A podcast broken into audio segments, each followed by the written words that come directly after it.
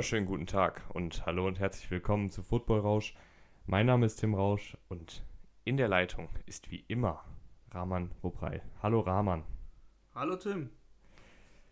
Wenn ihr keine Folge verpassen wollt, dann folgt uns am besten auf Spotify und auf Instagram und bei iTunes könnt ihr sogar eine Bewertung da lassen, wenn es euch gefällt. Darüber würden wir uns sehr freuen. Und heute am Mittwoch, äh, wie immer, NFL-News. Was hat sich die letzten Tage in der NFL getan? Und eure Fragen, die ihr uns über Instagram habt zukommen lassen, werden wir ebenfalls beantworten. Ich würde sagen, wir starten mit dem ja, News Roundup rein.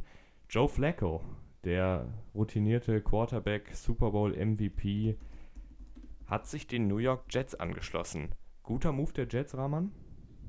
Ja, die Jets brauchen noch einen Backup-Quarterback und äh, Joe Flacco ist ja gestandener Quarterback, erfahren, passt da gut, ganz gut rein, finde ich. Äh, verdient auch wirklich wenig. 1,5 Millionen ist sehr wenig für einen Backup-Quarterback. Ähm, du brauchst halt hinter Sam Donald jemanden und Joe Flacco, finde ich, füllt die Rolle ziemlich gut aus. Der weiß selber ganz genau, dass er kein Starter mehr in der NFL ist, hat sich damit abgefunden. Finde ich gut. Ja, Donald hat ja letztes Jahr ein bisschen kurios ein paar Spiele verpasst, äh, dank des pfeifrischen Drüsenfiebers, eine Krankheit, die über den Speichelaustausch oft übertragen wird. Ähm, wenn der da mal wieder eine wilde Partynacht hat, dann kann so ein Flecko mal ein paar Spiele einspringen, oder? Ja, definitiv. Ich meine, du hast letztes Jahr gesehen, Travis Simeon kam für ein Spiel, der hat sich dann sofort auch Season-Ending verletzt. Und dann hast du, glaube ich, Falk oder weißt du noch, wie der hieß? Luke, Luke Falk? Luke Falk, also ne? Bin mir ja. nicht mehr ganz sicher, aber halt aber irgendjemand, der eigentlich kein NFL-Starter sein sollte. Genau, und der hat dann als dritter Quarterback da gespielt und das sah schon wirklich ganz, ganz schlimm aus. Äh, selbst dann gegen eine schlechte Secondary wie die Eagles äh, wurden die komplett zerpflückt und nur ein Touchdown oder so gemacht am Ende. Ähm, insgesamt war das einfach, du hast gemerkt, ohne Darnold geht da gar nichts. Und jetzt hast du mit Flacco zumindest einen Quarterback, der dir auch ein Spiel gewinnen kann, wenn es gut läuft. Klar wird er dir jetzt auf Dauer nicht alle Spiele gewinnen, aber ich sag mal, so besser als Trevor Simeon und Luke Falk. Ja, Sam Darnold ist ja auch noch ein sehr, sehr junger Quarterback. Also ist jetzt zwar schon, äh, hat jetzt zwar schon zwei Jahre NFL auf dem Buckel, aber ist trotzdem ein Jahr jünger als ähm, Joe Burrow zum Beispiel. Hat dann so ein Flecko auch nochmal so eine Mentorenrolle oder wie muss man sich da das Verhältnis vorstellen? Ja, wie schätzt du das ein? Sicherlich, sicherlich kann, äh, kann Sam Darnold was von Joe Flecko noch lernen, auf jeden Fall. Flecko hat einen Super Bowl gewonnen, äh, der ist durch die Playoffs gegangen. Sagen wir mal, die Jets ähm, verbessern sich so sehr und schaffen es sogar in die Playoffs, dann kann Flecko mit seiner Erfahrung natürlich helfen. Das ist ganz klar. Ein wichtiger Bestandteil des Jets-Teams, wenn es denn in die Playoffs, wenn es denn in die Playoffs äh, kommen sollte, wird ja wahrscheinlich Jamal Adams sein. Allerdings gibt es da in letzter Zeit und auch schon vor einigen Monaten viele, viele Gerüchte, dass er ja, lieber beim Team spielen würde, was um Super Bowl kämpft, anstatt um den First Overall Pick. Jamal Adams, einer der besten Safeties der Liga, kam vor drei Jahren von LSU. Warum wollen die den nicht verlängern? Was ist, was ist da los? Ja, das ist eine gute Frage, warum es da Probleme bei der Verlängerung gibt. Ich denke mal, Jamal Adams will so oder so äh, der bestbezahlte Safety werden und um die 20 Millionen pro Jahr bekommen oder eher ein bisschen weniger, aber so 18 in dem Bereich. Und ähm, ja, das sind die Jets noch nicht bereit zu zahlen. Vielleicht auch mit dem Hintergedanken, dass sie noch absolut kein Super Bowl-Contender sind, obwohl sie äh, das perfekte Fenster eigentlich gerade haben mit Sam Darnold im Rookie-Vertrag. Äh, ob das die richtige Wahl damals war mit Sam Darnold, ist eine andere Frage, weil bisher hat die Entwicklung ein bisschen gefehlt ich bin gespannt, was mit Jamal Adams passiert, weil es kommen immer wieder Gerüchte auf. Jetzt habe ich zuletzt wieder gelesen, dass die Cowboys doch überhaupt kein Interesse haben, weil die Cowboys wurden immer wieder genannt, die auch da Hilfe brauchen auf, auf uh, Strong Safety, aber die haben, sind wohl doch nicht interessiert, weil ich sag mal so, die Jets geben den ja auch nicht einfach so ab. Ne? Die wollen ja da bestimmt, also ein First, ein First Round Pick sowieso, aber wahrscheinlich eher zwei oder ein First Round Pick und ein Second Round Pick. Also ich glaube im Endeffekt werden sie, äh, werden sie, werden sie ihn noch bezahlen, weil der, der Preis für ihn wird schon sehr hoch sein, den die anderen Teams bezahlen müssen. Ja, ich, ich glaube, da ist momentan halt einfach der, der Zeitpunkt das Problem. Ich habe das Gefühl, dass die Jets den vor dieser Saison noch gar nicht verlängern wollen, weil de facto hat er noch ein Jahr Vertrag und dann noch ein weiteres Jahr Vertrag durch die ähm, Fifth Year Option. der einzige Spieler aus der Draftklasse 2017, der bis jetzt eine Vertragsverlängerung bekommen hat, war Christian McCaffrey. Alle anderen sind noch in ihrem Rookie-Vertrag und so auch Jamal Adams. Aber ich habe das Gefühl, Jamal Adams will jetzt vor dieser Saison schon die Vertragsverlängerung. Also da scheint es so ein bisschen zu hapern. Letztendlich würde ich aber so oder so einen Spieler wie Adams bezahlen. Also ich, ich verstehe dieses, dieses Hin und Her nicht und ich verstehe auch nicht, warum sie, ähm, warum da so Trade-Gerüchte aufkommen. Weil, wenn du einfach einen Starspieler hast, dann bleibt der bei dir so oder so und du hörst keine Trade-Gerüchte zu Aaron Donald, du hörst keine Trade-Gerüchte zu Patrick Mahomes, etc. etc. Also das ja, ich sag mal halt so, es, kommt ja, es kommt trotzdem vor. Siehe Khalil Mack zum Beispiel. Das hat ja auch kein Mensch verstanden, wieso die Raiders den dann getradet haben. Ich meine, die haben zwei First-Round-Picks zurückbekommen und die Bears haben den dann auch richtig heftig bezahlt. Aber es ist halt trotzdem passiert, ne? Und das könnte bei Jamal Adams genauso passieren ich verstehe es eigentlich auch nicht, weil Jamal Adams füllt in deiner Defense so viele Rollen aus. Äh, der wird als Pass-Rusher sogar eingesetzt und äh, ist ein super Hitter, kann auch covern. Also der hat eigentlich kaum Schwachstellen. Verstehe ich auch nicht, wie du so einen Spieler abgeben kannst, der noch so jung ist. Der kann ja eigentlich der, der Baustein deiner Defense sein für die nächsten zehn Jahre. Geht mir auch nicht so, also verstehe ich auch nicht wirklich, aber es kommt immer wieder vor. Ja, Jamal Adams da muss man sich, glaube ich, eher die Frage stellen, was kann er nicht, weil, wie du gerade gesagt hast, der, der bekleidet ganz viele Rollen in der Defensive von Greg Williams. Und Williams ist auch ein sehr kreativer Defensivcoach. Das heißt, er, er bringt gerne Druck mit einem Adams noch zusätzlich als Rusher und Adams. Letztes Jahr mit 6,5 6 hat damit mehr gehabt als gestandene Pass-Rusher wie DeMarcus Lawrence, Ryan Kerrigan, Jerry Hughes oder Jadavian Clowney. Also als Safety da noch mehr Druck als die auf den Quarterback auszuüben, das ist schon eine krasse Leistung. Auf jeden Fall. Es ist halt, kommt auch immer drauf an, man muss sehen, wie viele, wie viele Snaps er eben als Pass-Rusher hatte. Als Safety, wenn du viele Pass-Rushing-Snaps bekommst, dann hast du halt aber auch meistens höhere Chancen als ein Defensive End, weil die Defensive Ends ja wie immer eigentlich von den Tackles geblockt werden, aber so ein Safety kann immer wieder durchrutschen, ne? weil irgendwann hast du nicht mehr genug Spieler, um zu blocken ähm, dennoch ist es natürlich eine sehr, sehr starke Leistung, so viele Sex und so viel Pressures überhaupt zu haben als, als ja, Defensive Back. Ja, also Jamal Adams halten wir fest, All-Pro Safety, das Schweizer Taschenmesser der Defensive, den sollten sie nicht abgeben, den sollten sie verlängern und den sollten sie auch, glaube ich, nicht unglücklich machen, weil ich glaube, Adams ist jemand, der, der hält viel von sich, aber kann das natürlich auch durch seine, durch seine Spielweise belegen, warum er so viel von sich hält. Und ich glaube, der könnte schnell stinkig werden, wenn da dann keine Verlängerung kommt oder wenn wieder Trade-Gerüchte hochkommen. Ja, es gab ja schon äh, zuletzt bei der Trade-Deadline äh, sehr viele Tweets, die dann missverständlich waren und so weiter. Also der kann schon zickig sein. Dann würde ich jetzt weitermachen mit der Running Back-Situation der Seahawks. Die haben sich jetzt Carlos Hyde noch gesichert. Ähm, der hat letztes Jahr mit den Texans die 1000 Rushing Yard Marke geknackt. Ähm, jetzt haben sie da Chris Carson, Rashad Penny, beides noch relativ junge Spieler, die aber letztes Jahr beide mit schweren Verletzungen zu kämpfen hatten. Und was jetzt der General Manager John Schneider bisher gesagt hat, ist, dass Carson wahrscheinlich wieder fit sein wird, bei Penny es aber schwierig wird dass er bis zum Saisonstart auf dem Feld steht. Was bringt dir so ein Carlos Hyde jetzt noch? Ja, einfach nur Tiefe. Also das muss man schon so sagen. Chris Carson, ähm, da gibt es keine Fragezeichen, der wird fit sein. Bei Penny ist es eben unklar und wahrscheinlich fällt er am Anfang der Saison noch aus. Und die äh, Seahawks sind ein Team, das viel laufen möchte und du brauchst halt Tiefe. Du brauchst mindestens zwei Running Backs, die äh, Downhill einfach laufen können. Vor allem in dem System der Seahawks wenn Penny zurück ist, dann wird Car äh, äh, nicht Carsten, sondern äh, Hyde nicht mehr viel sehen, aber du hast jetzt 4 Millionen für ihn bezahlt, weil er eben in dein System passt und du so spielen möchtest. Was mir bei den Seahawks so fehlt, ist irgendwie so der Pass-Catching-Back, weil die investieren jetzt in so viele Running Backs und so weiter, aber du brauchst ja bei Third Downs oder bei langen Second Downs auch jemanden, der man Ball fangen kann. In diese Rolle wurde äh, Chris Carson so ein bisschen reingesteckt im letzten Jahr, obwohl er eigentlich kein guter Ballfänger war, hat, äh, glaube ich, so an die 40 Targets bekommen, also so knapp 40.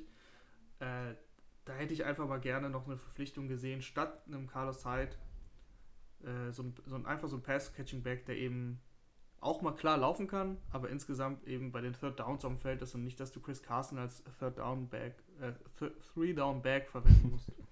ja, die, die Anglizismen. Ähm, eine Verpflichtung, die, glaube ich, viele Seahawks-Fans auch gerne gesehen hätten, ist die von Jadavian Clowney. Jetzt haben sie Carlos Hyde nochmal 4 Millionen gegeben. Der Cap Space wird immer kleiner. Ist die Tür da schon geschlossen? Ja, ich glaube, der Zug ist abgefahren. Also da hast du jetzt viel in den letzten Tagen gelesen.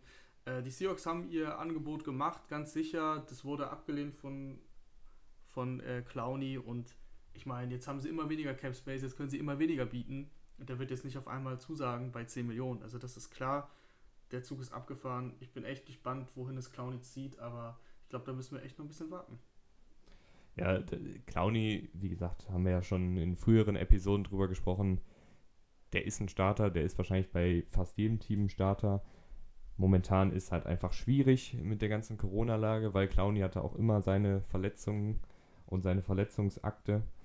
Ähm, wo er unterkommt, bleiben wir gespannt. Ich schätze einfach mal bei einem Contender, also bei einem Team, das im Win-Now-Modus ist, das um den Super Bowl spielen will und einfach noch den Luxus sich erlauben kann, einen Clowny vielleicht mit einem Ein- oder Zwei-Jahres-Vertrag auszustatten ist dann halt die Frage, ob er Bock hat, nochmal diesen Prove-It-Deal oder diese, diese kurzfristigen Deals einzugehen. Oder ob er sagt, nee, ich möchte jetzt mal hier fünf, fünf Jahre 60, 70 Millionen. Ja, also er will ja sogar fünf Jahre 90 Millionen. Das ist so eher das Problem. Oder sogar noch mehr, weil wenn wir von 20 Millionen pro Jahr ausgehen, will er ja fünf Jahre 100 Millionen. Naja, ich, ich bin mir da nicht sicher. Äh, das kriegt er, glaube ich, nicht. Mal sehen. Ein weiterer Pass-Rusher, der jetzt den Weg zurück zu einem Team gefunden hat, ist Alden Smith. Alden Smith wird jetzt den meisten oder den jüngeren äh, NFL-Fans, die erst seit zwei, drei Jahren dabei sind, nicht viel sagen. Der hat nämlich zuletzt äh, 2017 gespielt im Kader der Raiders und ist jetzt bei den Dallas Cowboys. Kannst du uns ein bisschen was über Alden Smith erzählen und was ihn so besonders macht? Ja, Alden Smith, äh, First Round Pick gewesen 2012, siebter Pick gewesen von den ähm, San äh, Francisco. Äh, ganz kurz, bevor du loslegst, Entschuldigung, 2017 war er nur noch im Kader, aber das letzte Spiel hat er 2015 gemacht, also vor, vor fünf Jahren hat er es zuletzt gespielt. Genau, also 2011 war es. Ähm, First Round Pick 2011 von den 49ers gewesen. Äh, überragender Karrierestart. Also der hat im ersten Jahr dann 14 Sacks, dann 19,5, 8,5 im Folgejahr und im Folgejahr, also 2013, hat er auch nur elf Spiele gemacht, also da auch 8,5 Sacks. Das sind dann in drei Spielzeiten unfassbare 42 Sacks, die er da rausgeholt hat. Und das nicht mal ähm, mit allen Spielen, die man hätte spielen können. Also wirklich überragendes Talent gewesen. Aber dann gab es halt so einen krassen Knick, weil er halt auch Off-Field-Issues hatte. Dann viele Verhaftungen und Alkohol am Steuer und kam dann komplett aus der Bahn. 2015 dann eben aus der Liga, kein Spiel mehr gemacht. Und jetzt in den letzten Jahren hat er sich so ein bisschen zurückgekämpft, hatte äh, viele mentale Probleme und damit halt gekämpft. Und jetzt ist er soweit, hat, wurde quasi rehabilitiert von der NFL und hat sich den Dallas Cowboys angeschlossen. Ja, jetzt, jetzt ist er natürlich nicht mehr der, oder man weiß es ja nicht. Also er hat halt zuletzt 2015 gespielt. Ist jetzt 30 Jahre alt, wahrscheinlich nicht mehr der feilschnelle, flinke Passrusher, der er vor 5, 6 Spielzeiten war. Der hat einige Rekorde aufgestellt. Dass der was drauf hat, das wissen, glaube ich, alle, die gegen ihn gespielt haben. War der Spieler, der als schnellstes 30 Sacks in einer Karriere erreicht hat und hat die meisten Sacks eines Spielers in den ersten zwei Spielzeiten in der, in der NFL. Also der war auf einem richtig, richtig guten Weg. Jetzt ist er halt 30, äh, gehört auf jeden Fall zu den routinierten Spielern in der NFL in dem Alter. Was glaubst du, bringt er jetzt noch für die Cowboys? Was kann man da erwarten? Was ist realistisch? Ja, das ist eine gute Frage. Erstmal vorne, vorneweg, wenn ein Spieler so lange nicht in der NFL war, und das meint, das sind fünf, fünf Jahre, die er kein Spiel gemacht hat, äh, dann kannst du erstmal sehr wenig erwarten und dann musst du erstmal schauen, wie kommt er überhaupt zurück. Aber die Cowboys haben halt ja, wenig Risiko. 2 Millionen kostet er gegen den Cap jetzt dieses Jahr, ein Jahresvertrag. Und ja, die schauen einfach mal, was er so, was er so kann und was er so zeigen kann. Ähm, man muss natürlich sagen, der ist 30, aber der hat halt nicht so viele Spiele dafür gemacht, dass er 30 ist. Ne? Also 59 Career Games, das ist nicht viel. Er hatte jetzt fünf Jahre lang keine Belastung, keine sportliche Belastung. Also sein, seinem Körper muss es ja eigentlich gut gehen. Und äh, ich glaube, wenn du so, so lange auch keine Belastung hattest, klar büßt du Athletik ein, aber wenn du dich fit gehalten hast, äh, das weiß man halt nicht, dann kann er bestimmt noch was bringen. Ja, die Cowboys werden ja wohl irgendwas äh, gesehen haben, dass er halt noch fit ist, weil sonst, glaube ich, macht man so eine Verpflichtung nicht. Und im Idealfall, das würde man ihm natürlich wünschen, ähm, ist er jetzt wieder auf dem rechten Weg, kann vielleicht sogar seine Karriere ähm, bei den Cowboys nochmal wiederbeleben. Und dann wäre das eine Win-Win-Situation für beide. Wenn er dann vielleicht so gut spielt, dass er sogar einen zweiten Vertrag erhält, das, das würde man so einem Jungen ja wirklich wünschen. Ja, auf jeden Fall. Das Talent hatte er, hat er. Bin ich auch gespannt, wie er sich äh, bei den Cowboys präsentiert. Gespannt haben wir, glaube ich, auch auf die Fragen unserer Zuschauer gewartet. Ähm, ihr könnt uns ja mal bei Instagram. Ja, aber äh, du, hast, du hast noch eine Meldung vergessen. Eine Meldung habe ich vergessen, Rahman. Äh, Devonta Freeman. Devonta Freeman, ja.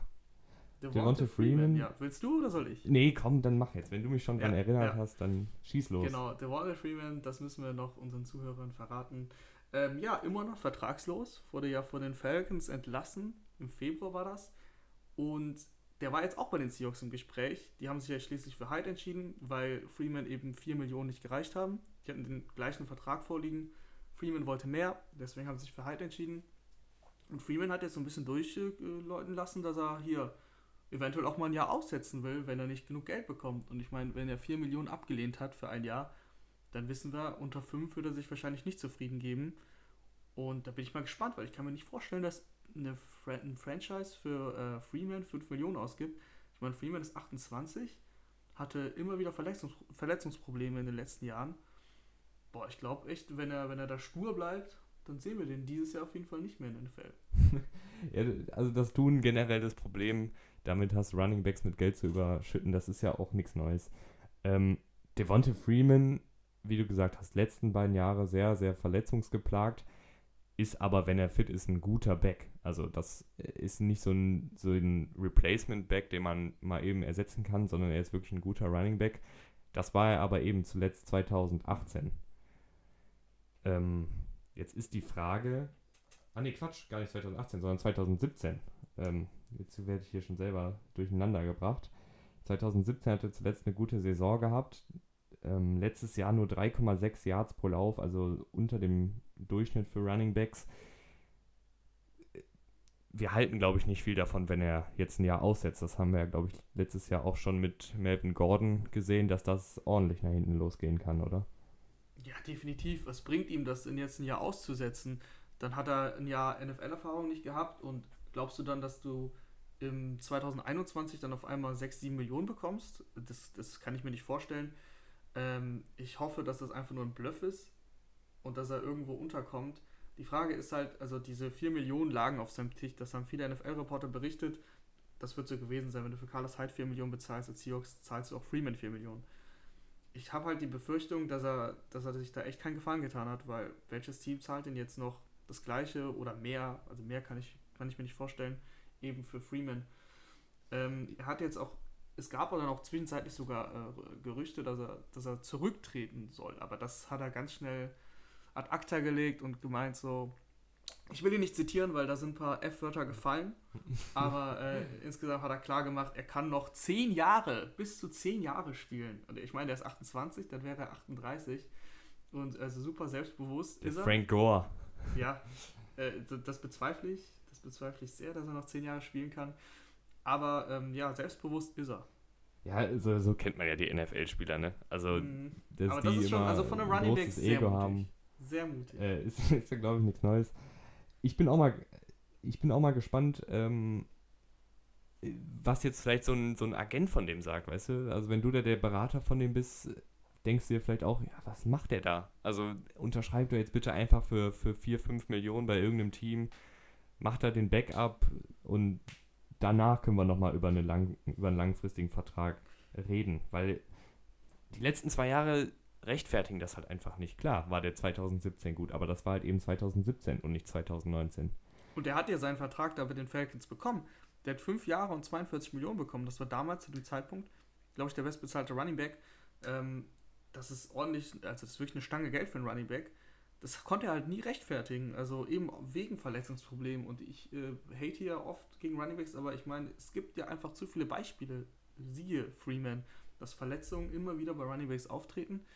Ja, und dann ist ein, äh, auch ein Ezekiel Elliott ist verletzt nichts wert und Freeman sowieso nicht.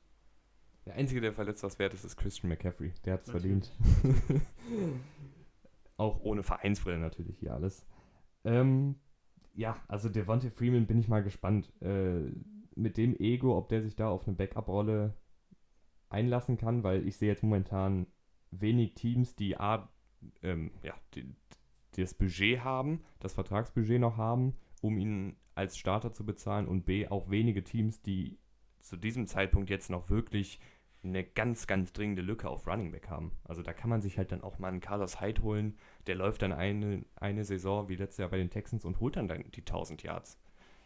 Ja, ich glaube ich glaub auch, dass Freeman, ähm, wenn, er, wenn er stur bleibt, also erst zurückkommt, falls sich dann kurz vor Saisonbeginn oder nach dem Trainingcamp sich irgendwie ein Spieler und Running Back verletzt hat und dann kriegt er da nochmal seine 3 Millionen oder so und wird verpflichtet. Also wenn er, wenn er so viel Geld will, ich meine, aktuell haben halt wenige Mannschaften jetzt das Problem auf Running Back, dass sie unbedingt einen Devonta Freeman brauchen.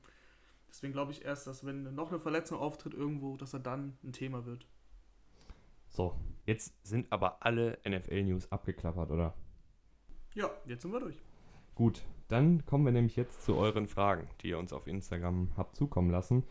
Und fangen wir mal bei den Dallas Cowboys an. Da hat Alex Schmidt 1268, wir nehmen den ganzen Usernamen mit, gefragt, kann CD Lamb der Nummer 1 Receiver werden in seiner Rookie-Saison? Ich denke, er wird rasieren. CD ja. Lamb, Topspieler bei Oklahoma, richtig, richtig guter Mann, wurde an, jetzt sage ich nichts Falsches, an 17. Stelle ähm, zu den Dallas Cowboys geholt. Die haben einen richtig starken Receiving Core. Kann er da jetzt sofort die Nummer 1 werden? Ähm, ist die Frage die Nummer 1 bei den Dallas Cowboys oder die Nummer 1 in seiner ja, das, Receiving Das habe ich mich auch gefragt. Also ich ich, ich habe so verstanden, dass es die Receiving Class gemeint ist. Ja, also wir, wir beantworten einfach mal beides. Ähm, in der Receiving Class, ja, selbstverständlich, warum nicht? Also CD Lamb galt vorm Draft für viele Experten als bester Receiver. Äh, er wurde nur als dritter Receiver gedraftet, hinter Judy und hinter äh, Henry Rux. Aber natürlich kann CD Lamb das, äh, die Leistung bringen eines Top Receivers, also des Besten der Klasse. Der hat jetzt eine Offense, die für ihn perfekt gemacht ist. Er wird nie so viel Aufmerksamkeit bekommen wie andere Receiver, weil er eben noch einen Amari Cooper auf der anderen Seite hat. Dann müssen die anderen Defenses ja auch auf das Laufspiel irgendwie noch beachten, weil das ist Ezekiel Elliott, der da im Backfield steht. Prescott ist ein guter Quarterback, hat eine gute Offensive Line. Also ich, das ist wie gemalt für CD Lamb, glaube ich. Der wird ähm, in der Offense sehr, sehr viele Snaps sehen. Ich glaube, Michael Gallup ist der dritte Receiver. Der ist auch ja, ziemlich gut. Aber das, das ist halt momentan die Frage. Ist jetzt, ich würde mal schätzen, zu Saisonbeginn wird Gallup erstmal der zweite sein, weil er halt noch ein, zwei Jahre mehr NFL-Erfahrung hat. Das glaube ich aber, das glaube ich nicht. Das glaube ich nicht. Also dafür, also wenn CD Lamp jetzt im Training Camp nicht komplett äh, in Anführungsstrichen verkackt, dann ähm, wird er, wird er die Nummer 2 sein. Also die Cowboys spielen Aber sowieso Rahman, die, der, der Gallup, Gallup hat zwei Jahre NFL und hat letztes Jahr 1100 Yards gemacht. Glaubst du, den verdrängt er so einfach? Der hat halt das Talent dafür, CD Lamb. Der hat halt dieses Talent und bringt der Offense noch eine andere, also vor allem eben nach dem Catch eine Qualität mit. Aber was ich gerade sagen wollte, ist selbst, also der Gallup wird auch seine Snaps sehen, weil sie halt oft dann mit äh, drei Receivern auflaufen werden. Nur wenn es jetzt eine klare Laufsituation ist, dann klar kommen die dicken Jungs aufs Feld, aber Ansonsten, die Cowboys wirst du auch viel mit drei Receivern sehen, also so 60% auf jeden Fall. Von daher, vielleicht im ersten Spiel ist dann noch Gallup, aber das wird ganz schnell passieren, dass, dass das CD Lamb die klare Nummer 2 ist. Und ich äh, kann, glaube auch, dass er Chancen hat, auch Mary Cooper irgendwann zu verdrängen. Vielleicht nicht sofort, aber naja, so zur Hälfte der Saison, wer weiß. Boah, das der Rahman mit den, mit den heißen Takes hier wieder. Ja, ich ähm, meine, guck mal, der hat, der hat halt super viel Talent und der hat das auch gezeigt bei äh, Oklahoma. Äh, mit einem, auch jetzt im letzten Jahr mit, mit Jalen Hurts. Jalen Hurts, wissen wir alle, ist nicht der beste Passer. Also, und der, da steigert er sich schon mal mit Dak Prescott auf jeden Fall. Ey, warum nicht? Sky is the limit. Ach ja, Rahman, jetzt wirst du ja auch zum NFL-Spieler. Also, ähm, äh, ich wage es, also Mary Cooper ist ein Top Receiver. Der ist ein super, super Route Runner. Die haben dem fünf Jahre 100 Millionen gegeben. Da muss man aber dazu sagen, ähm, der Vertrag ist so strukturiert, dass sie ihn problemlos nach 2021 entlassen können. Okay. Also äh, ganz, ganz problemlos ähm, haben sie da ganz, ganz wenig Cap-Hit nur, äh, Dead Cap, wenn sie ihn jetzt nach der, also, Also in nach zwei, Jahren, Jahren. ent- In ja, zwei nach zwei Jahren entlassen werden. Ähm, das ist relativ problemlos. Das heißt, da könnte man sich dann schon vorstellen, dass er in, in zwei Jahren die klare Nummer 1 ist. Bis dahin glaube ich aber, dass Cooper die 1 bleibt. Der hat einfach, der hat die Erfahrung, der hat äh, das, das Skillset für einen klaren Nummer 1 Receiver. CD Lamb wird auch seine Chancen sehen, gerade weil Dak Prescott jemand ist, der wirft gerne tief, der wirft auch gerne seine Receiver an, wenn sie in Coverage sind, also Contested Catches äh, tief. Und das ist halt, da, da ist CD Lamb halt sehr, sehr gut. Also wenn es darum geht, 1 gegen 1 gegen den Cornerback und jetzt gib mir das Geld, gib mir, den- gib mir den Football, äh, da springt er halt hoch und holt sich die Pille. Und ich glaube auch, selbst als Wide Receiver Nummer 3 hat er gute Chancen, viele, viele Yards zu sammeln. Also jetzt auch im Vergleich zu den anderen Rookie-Receivern, weil Randall Cobb war letztes Jahr die Nummer 3 und hat trotzdem 83 Targets bekommen. Also 83 Mal wurde er von Dak Prescott angespielt. Das ist für eine Nummer 3 eine sehr, sehr hohe Zahl. Und wenn CD Lamb da 60, 70 Mal den Ball von 83 Targets. Wie viele Targets fängt- hatte, hatte, hatte Gallup? Ach, ah, Mann, jetzt muss ich. Ja.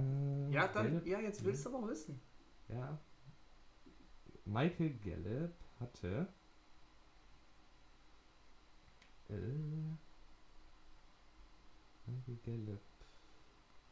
112 Targets. Das ist ziemlich viel, ja. Ähm, ja, also, Und der Vollständigkeit muss- halber suche ich jetzt noch Amari Cooper aus. okay, mach das so lange Quatsch ich. Äh, man muss sagen, CD Lamb wird aber nicht die Rolle von, von Cobb einnehmen. Cobb war der klare Slot-Receiver und CD Lamb wird Outside spielen. Dafür hat er die Figur, das hat er im College gemacht. Also klar wird er auch mal ins Slot rücken, kann er machen, aber äh, hauptsächlich wird er auf jeden Fall Outside spielen. Und deswegen, ich finde, du kannst halt Gallup eher in den Slot rücken lassen und wenn du dann mit zwei Receivern spielst, spielst du eben mit Cooper und, und äh, Cooper hatte 119 Targets übrigens, Okay. also die meisten der Ja. Receiver letztes Jahr. Also wenn du mit zwei Receivern spielst, äh, spielst du eben mit Cooper und mit C. Lamb outside und Gallup kommt dann eben beim 3-Receiver-Set drauf. Für mich ist das relativ klar. Ich würde am Anfang von, von Cooper als 1A-Option, ähm, also ich würde ihn als A- 1A-Option bezeichnen und Lamb tatsächlich als 1B und nicht mal, nicht mal als klare 2, weil ich glaube echt, dass er das Talent hat. Und da bin ich mal gespannt, wie sich das im Laufe der Saison entwickelt und ob sich das sogar äh, ändern kann. Weil Cooper hatte häufig auch mal so Drop-Probleme und so. Also halten wir fest, ähm, CD Lamb kann der beste Receiver der Rookie-Klasse werden und ich würde sagen, kann auch in ein, zwei Jahren der beste Receiver der Cowboys werden. Äh, Jetzt direkt als Rookie der beste Receiver zu werden, bei dem starken Receiving Corp, die sie haben, sehe ich eher weniger, muss ich Ich lehne mich aus dem Fenster. CD Lamb wird die meisten Receiving Yards haben von den Cowboys in der nächsten Saison. Oh, der Hot Take. Oh ja. Jetzt, jetzt Das finde ich gut. Ja, Ja, finde ich doch. gut. Doch, also Ähm. sei es durch eine Verletzung, die, die Amari Cooper hat, oder ähm, ich glaube einfach, der wird äh, weniger, weniger Aufmerksamkeit bekommen, eben durch Amari Cooper. Ähm, und deswegen viele Möglichkeiten haben. Dann bleiben wir aber auf der Receiver-Position und Shadow Pole Official fragt, welche Wide Receiver-Typen gibt es und wie viele braucht ein Team jeweils davon? Und nennt dann noch ein paar Beispiele: Slot, Speed Receiver, Red Zone Target, etc. Ich würde einfach mal den Anfang machen. Ich finde, das kommt. Das, das Allerwichtigste ist, was ist dein Scheme? Du siehst ein Team wie die Chiefs, die haben Patrick Mahomes, der einen richtig, richtig guten Arm hat, sehr weit das, das Ding werfen kann da reicht es, wenn du einfach drei richtig flinke Receiver hast. Da brauchst du nicht deine 6 Fuß 5 äh, Outside Receiver, die halt nicht so beweglich sind. Aber dann hast du halt andere Teams, äh, wie zum Beispiel die 49ers, die brauchen halt Receiver, die viele Yards nach dem Catch kreieren können. Also ein DB Samuel oder jetzt der Rookie Brandon Ayuk, die sind halt sehr, sehr gut nach dem Catch. Also ich finde, das kommt immer sehr, sehr aufs Scheme an. Oder wie siehst du das? Ja, auf jeden Fall. Äh, grundsätzlich muss man sagen, Wide Receiver Typen gibt es äh, im Endeffekt den Slot Receiver, der eben in der Slot, also zwischen dem Tight End und dem Outside Receiver spielt und der dann meistens halt in der Mitte des Felds agiert und dann gibt es halt auch die Outside Receiver, die logischerweise, wie das Wort sagt, im Außen spielen und äh, meistens ein bisschen größer gewachsen sind, logischerweise als ein Slot-Receiver, der eher wendig sein muss mm, und eben auch schneller sind als Slot-Receiver und sich im 1 gegen 1 behaupten, behaupten müssen. Äh, dann diesen ganzen Red Zone oder Speedster und so weiter, das ist dann, das sind keine wirklichen ja, Receiver-Gruppen, sondern entweder, äh, wenn du groß gewachsen bist, bist du halt ein Red Zone-Target. Klar hilft das auch jedem Team, wenn du Red Zone-Targets hast, aber du brauchst es jetzt nicht in dem Sinne, dass du sagst, uh, uns fehlt jetzt, wie du eben gesagt hast, kommt auf Scheme an. Also jetzt ein Patrick Mahomes sagt sich nicht, oh, mir fehlt ein dicker, fetter Outside-Receiver, sondern ich meine, Mahomes hat auch einen Kelsey, ne? der ist halt eben dann das Red Zone Target. Das kannst du so direkt nicht sagen. Das kommt dann ein bisschen immer, immer ein bisschen drauf an, wie dein äh, General Manager eben das, das Team entwirft und ich glaube nicht, dass der dann konkret achtet, darauf achtet, oh, uns fehlt jetzt noch äh, ein Speedster oder oh, uns fehlt jetzt noch, äh, ja, der und der. Also Slot Receiver sollst du auf jeden Fall haben. Jemand, der eben klein, wendig ist und in der Mitte des Felds agieren kann und eben äh, gute Outside-Waffen. Das sind also die zwei Kategorien, die ich da nennen würde. Ich finde ähm, Red Zone, klar, da gibt es ganz viele verschiedene Möglichkeiten. Viele Teams nutzen halt den Thailand, wie du gesagt hast. Da gibt es einen Eric Ebron, früher Jimmy Graham, die da, oder auch Rob Gronkowski, die da regelmäßig in der Red Zone einfach mit dem, mit dem hohen Pass angeworfen werden und äh, so halt die Touchdowns produziert haben. Ich finde aber, äh, das Wichtigste für mich für einen Receiver ist, dass er Platz zwischen sich und dem Cornerback kreieren kann. Und dabei ist es mir halt relativ egal, wie der das macht. Also ob der das mit Speed macht, ob der das mit physischem, mit, mit der Physis macht. Also der Andre Hopkins schlägt dich nicht mit Speed, sondern der schubst dich halt einfach aus dem Weg, wenn es sein muss. Und legal, oder ob der das mit legal. Ja, legal natürlich. Ähm, oder ob der das mit, mit gutem Route Running macht, wie ein Cooper, wie ein Chris Godwin. Mir ist halt einfach wichtig, dass du Separation kreierst zwischen Cornerback und dir selbst, damit dein Quarterback einfach eine einfachere Anspielstation hat. Klar gibt es dann auch da wieder Ausnahmen. Mike Evans ist einfach so gut, wenn es darum geht, auch mit einem Cornerback in seinem Gesicht den Ball zu fangen. Also den kannst du auch anwerfen, wenn er gedeckt ist, weil der schafft das einfach irgendwie die ganze Zeit den Ball zu fangen, aber das ist halt nicht die Norm. Im Idealfall hast du einfach einen Receiver, der auf irgendeine Art und Weise Separation kreiert. Ja, das ist auf jeden Fall das Wichtigste für einen Receiver, das sehe ich auch so. Und dann noch catchen kann, ne? Also wir wollen ja, ja keinen Aguilar. Gut. Gut, ähm, Ball fangen müssen sie sowieso, das ist ihr Beruf. Nee, genau. Also du brauchst jemanden, der Separation kreieren kann. Und äh, klar ist es gut, wenn du eine Red Zone-Waffe im Team hast und irgendwie einen Speedstar hast du auch noch im Team. Das willst du auch alles haben. Aber du kannst es auch eben anderweitig ausgleichen, eben mit einem Tight End zum Beispiel als Red Zone-Waffe. Also da, da musst du jetzt keinen Receiver haben, der das unbedingt so, so, so super kann. Dann würde ich mit der nächsten Frage jetzt weitermachen. Ich hoffe, die Antwort äh, hat dir gereicht, lieber Shadow Pole.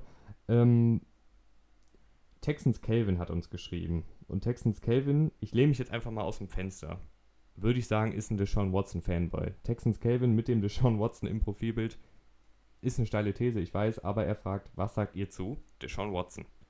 Ich würde jetzt vorsichtig sein, weil er scheint halt wirklich ein Fan zu sein, also nur positiv bitte. Oder gibt es überhaupt was Negatives? Ich, ich habe ja eigentlich schon äh, häufig im Podcast was zu Sean Watson gesagt. Vor allem bei meinem Quarterback-Ranking war der ja auch, glaube ich, auf Platz 5 für die neue Saison. Und das Erste, was ich gesagt habe, ist, das liegt nicht an ihm, dass er nur auf Platz 5 ist, sondern äh, an, der, an der ganzen Offense und an Bill O'Brien. Äh, ich bin auch riesen Fan von Deshaun Watson. Ein super, super geiler Quarterback, der richtig tough ist, der ähm, keine Angst hat, selber auch losläuft und dann auch mal einen Hit einsteckt. Manchmal ist es zu viel. Also manchmal denkt man sich, boah, rutsch doch lieber und geh ins Aus. Aber der hat echt keinen Schiss für irgendwas. Er wirft einen sehr, sehr schönen Deep Ball. Allgemein sehr guter Passer auch. Ich habe da tatsächlich nicht viel, viel, nicht viel Negatives. Manchmal hält er den Ball zu lange, das kann man schon so sagen, und kassiert dann unnötige Sex. Aber insgesamt ein richtig guter Competitor. Äh, mir gefällt der richtig gut. Ich bin auch echt ein richtiger Sean Watson-Fan. Ähm, da ist halt immer die Sache, die O-Line ist ein echtes Problem. Also da ist halt oft so, dass er sehr, sehr schnell unter Druck gerät. Die war jetzt bei PFF, der, der analytischen Football-Seite, auf Platz 20 in der vergangenen Saison aller O-Lines, also unteres Mittelmaß. Ich würde mich jetzt einfach mal aus dem Fenster lehnen und sagen, wenn Deshaun Watson bei den Kansas City Chiefs spielen würde, würde der, glaube ich, würde man da keinen großen Unterschied zwischen ihm und Mahomes sehen, weil. Tja, da haben wir den nächsten Hot Take. Ja, weil ich finde, ich finde, dass Deshaun Watson, was der schon gemacht hat in der Liga, an, an Plays, wo man sich einfach nur gefragt hat, wie zur Hölle ging das jetzt? Das ist fast auf einem Niveau von, von Mahomes. Und der hat auch das Armtalent von einem Mahomes. Vielleicht kann er nicht jetzt 65 Yards werfen, sondern nur 60, aber komm, sei es drum. Ähm, der ist einfach ein richtig guter Mann und der kann eben auch Plays kreieren, wenn mal ein Passrusher durchkommt oder wenn mal noch ein bisschen mehr Zeit gebraucht wird, bis der Receiver sich freigelaufen hat. Ich glaube, dass der mit richtig gutem Coaching, mit einer guten O-Line und mit richtig guten Receivern, die er ja trotz äh, des Abgangs von Hopkins noch immer hat, wenn die mal alle gesund bleiben, ähm, könnte der, glaube ich, da bei den Chiefs problemlos dasselbe machen, was Mahomes macht. So talentiert ja, schätze ich den so, ein.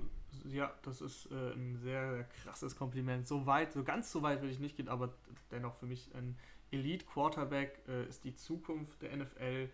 Und der AFC hast du mit Mahomes, mit Lamar Jackson und eben mit Watson drei Quarterbacks, die diese ähm, Conference dominieren werden über die nächsten sieben, acht, neun Jahre. Also die drei Quarterbacks, die ich gerade genannt habe, die sind alle Elite und alle ungefähr auf einem Level. Klar ist dann Holmes sticht dann nochmal heraus. Lamar Jackson hat andere Qualitäten, die dann ihn herausstechen lassen, aber Watson ist, der, der muss sich auf jeden Fall nicht äh, verstecken vor denen. Dann würde ich aber sagen, bleiben wir bei Quarterbacks und bei der abschließenden Frage von Moritz Mattei. Der fragt, gab es mal einen Spieler, der freiwillig auf Kohle verzichtet hat, um stärkere Mitspieler zu haben? Sozusagen das Gegenteil von Dak Prescott. Ähm, dazu muss man sagen, glaube ich, erstmal, wir blicken natürlich nicht jetzt äh, in die Vertragsverhandlungen mit den einzelnen Beratern. Also es kann auch manchmal sein, dass der Berater vielleicht einfach nicht so gut ist. Aber das Erste, was mir da so in den Kopf geschossen ist, war Tom Brady, oder? Das war auch meine, mein erster Gedanke. Ähm, ich habe jetzt auch nicht die komplette NFL-Geschichte im Kopf, aber Tom Brady war und ist dafür bekannt, wobei, was heißt ist, ne, jetzt bei, den, bei den Bucks hat er jetzt ähm, abkassiert mit 50 Millionen für zwei Jahre, aber äh, der war bei den Patriots dafür bekannt, dass er echt wenig im Vergleich ähm, verlangt hat und dafür halt eben das Geld in andere Mannschaftsteile gesteckt wurde. Bei den Patriots hat er, glaube ich, nur so um die 20 Millionen verdient und damals war er ja, also er war Tom Brady oder er ist immer noch Tom Brady, ist der GOAT ähm, hatte MVP, hat auch äh, MVP-Trophäe geholt und hat nur 20 Millionen verdient und war damit im Mittelfeld der Quarterbacks. Also Tom Brady reicht ja, glaube ich, als Aussage. Klar, es gibt äh, Spieler, die das machen, aber es gibt halt nicht viele Spieler. Ja, das ist, glaube ich, dann auch der absolute Luxus, ähm, wenn du das als Team hast, wenn du einen Quarterback hast, der sagt, wisst ihr was, ich nehme 10 Millionen, 20 Millionen weniger und dafür könnt ihr hier noch einen Devin Clowney holen zum Beispiel. Das erhöht dann natürlich deine Chance äh, auf den Super Bowl ist aber halt die absolute Ausnahme. Und ein Brady, ich meine ganz ehrlich, der macht halt sowieso genug Kohle, ne? Also. Ja, gut, äh, sagen wir mal so, die machen ja alle sehr viel Kohle. Das muss man schon mal von vornherein sagen. Bei Tom Brady ist es halt so, äh, der hatte, ich meine, der ist seit 2000 oder so in der Liga und hat immer wieder, hat also so lange schon und irgendwann, so 2007, 2006, da hat er ja schon drei Super Bowls gewonnen und da hat er halt abkassiert und so dann in den 2010ern hatte er schon so viel, so viel Geld in der NFL verdient. Und da fange ich gar nicht erst von seinen ganzen äh, Werbedeals an. Ja, und da muss man noch dazu sagen, Und der hat noch die Giselle, weißt du? Das wollte ich gerade sagen. Die Giselle. Frau, die äh, hat mehr Kohle auf dem Konto als er.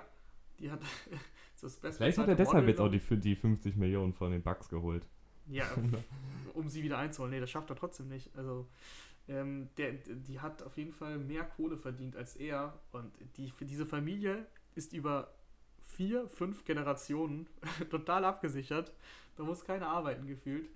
Deswegen, äh, ja, kann Tom Brady auch mal sagen, ey Jungs, mir reichen 20 Millionen. Das hört sich so absurd an, aber ja, 20 Millionen reichen dann halt auch mal.